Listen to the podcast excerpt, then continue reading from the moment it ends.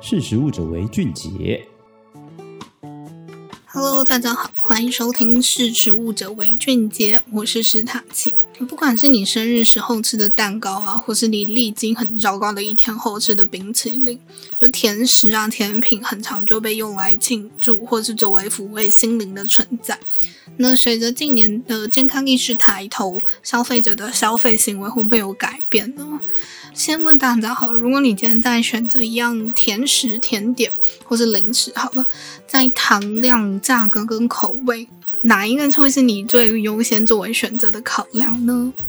再根据一家跨国食品饮料商经公司，它叫 Foodnight International，它就发起了一项研究调查。他在这个调查里面就发现呢、消费者虽然知道它需要减少糖分的摄取，但这似乎说起来容易，做起来难。在美国呢，其中有百分之五十以上的二十四岁消费者，他就希望可以减少总糖的摄入量。这个数量呢，比二零一九年增加了八 percent。这些受访者就表示说呢，想要减肥是他们减少总糖摄入量的主要原因。那他们又透过什么方式来减少糖的摄取量呢？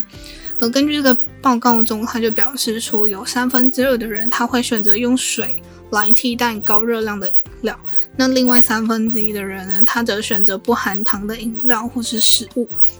那除了饮料，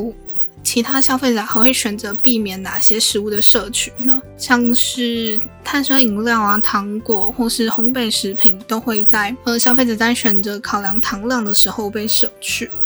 那各大食品厂呢，也意识到消费者近年来对于减糖啊、无糖等的产产品需求提升，就推出了很多低糖、无糖的食品。那从二零一七年到现在呢，有减糖宣称的产品就增加了百分之五十四。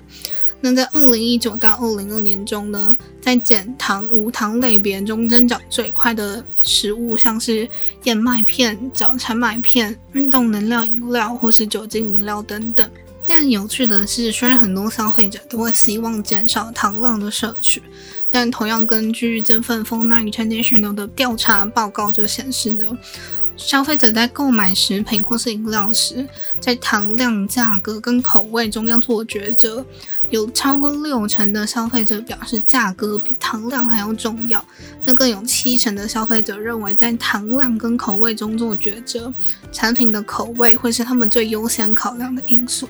也就是说呢，在糖量、价格跟口味面前，口味会是最先被选择，然后再是。价格最后才会考量在糖料，但如果减糖产品可以兼具口味和价格，就更具市场优势。所以我们把目光拉回来台湾，在台湾的市面上也不乏看见许多减糖啊、少糖或是无糖的产品。那接近这个国外的调查，就可以发现说，虽然大多数消费者都希望购买或是使用到减少糖量甚至无糖的产品，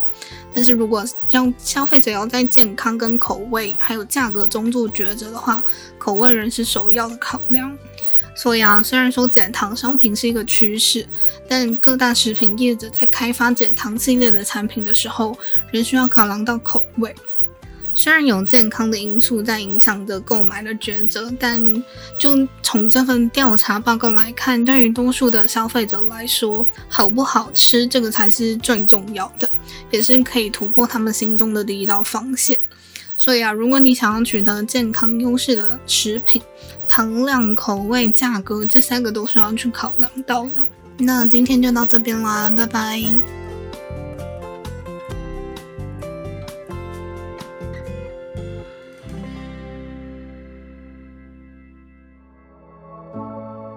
识食物者为俊杰。